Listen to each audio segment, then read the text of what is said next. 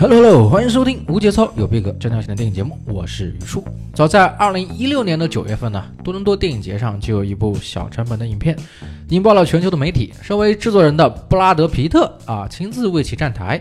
纽约时报呢，甚至在一篇影评副标题中呢，直接发问：这会是今年最好的一部电影吗？那么事实证明，它是的。啊，这部电影叫做《月光男孩》（Moon Knight）。论口碑呢，二零一六年啊，任何的电影都比不上《月光男孩》。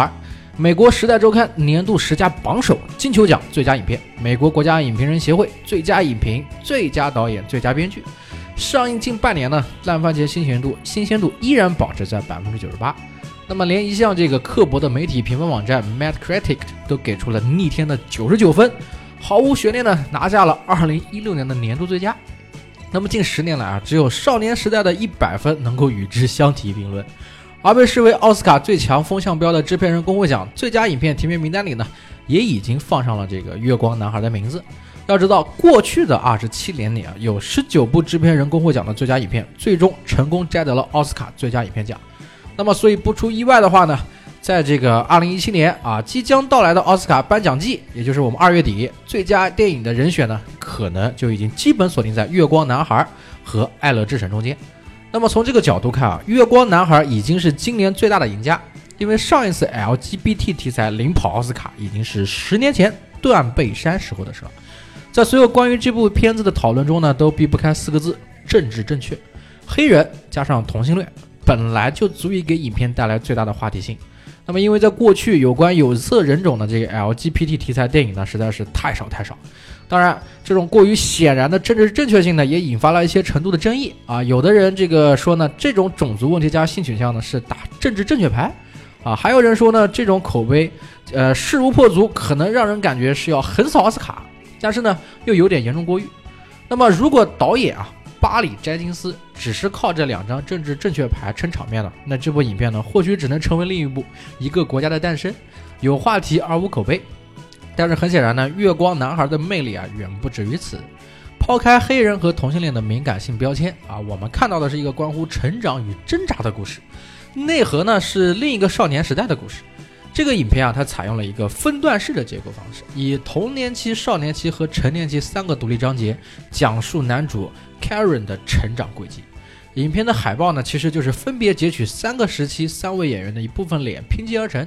那么童年时期的这个 Karen 瘦弱寡言不合群，他的出场呢就是在逃避一帮少年的追打，他并没犯什么错，只是单纯的作为弱者的一方呢被欺负，在逃跑中呢，他无意之间躲进了一个毒枭的家里，那么或许是 Karen 的弱小激发了毒枭的保护欲，那么两人呢竟意外成了朋友，那么毒枭填充了他父亲的角色。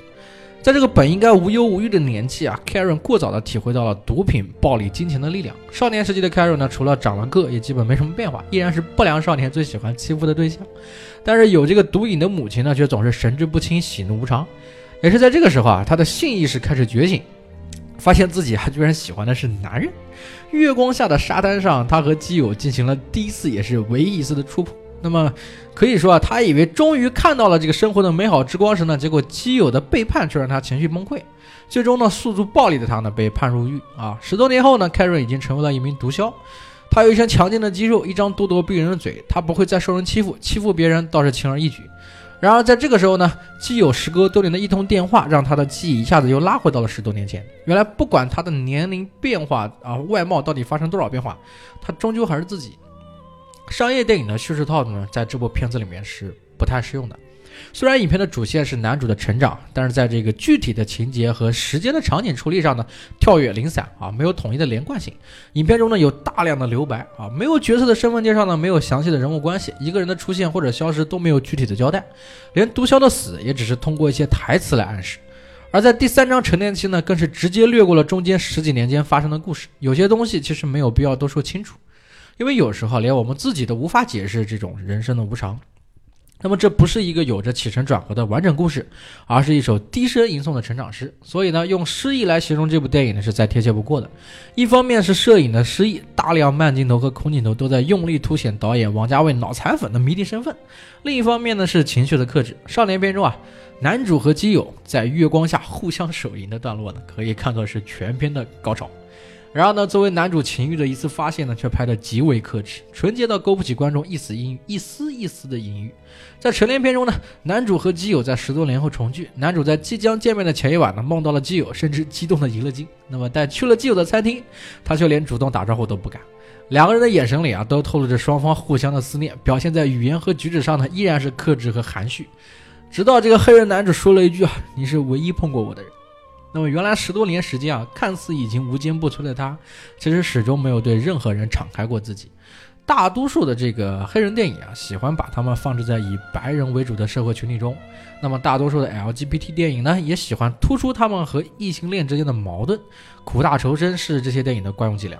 但在这个月光男孩里啊，黑人的生活被放置在黑人社区中被表现，男主的同性恋取向呢，也着重于他内心的挣扎。那么，黑人同性恋是他与生俱来的属性，没有必要拿来博取同情。标签或许会影响他在别人眼中的模样，但并不能决定他自己真正的样子。无关乎肤色，无关乎于性向，这只是每个人都会经历的成长的过程。特别是十多年后，在影片中那个矮小瘦弱的男孩 Later 长成了高大强壮的男人 Black。金牙金链、豪车豪宅，还有让人腿软的毒枭身份。可是，当他站在十几年前曾在月光下令他心动的男人时，眼神中流露出来的却依然是隐忍与不自信。坚硬的外壳只是他向生活的屈服，而内心的彷徨和挣扎从来没有减少过。卸掉武装，他依然是那个脆弱的、敏感的小男孩。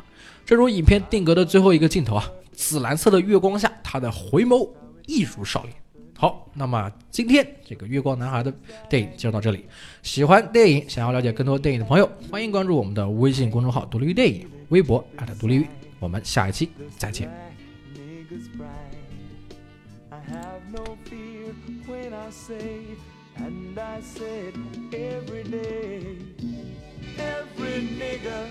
is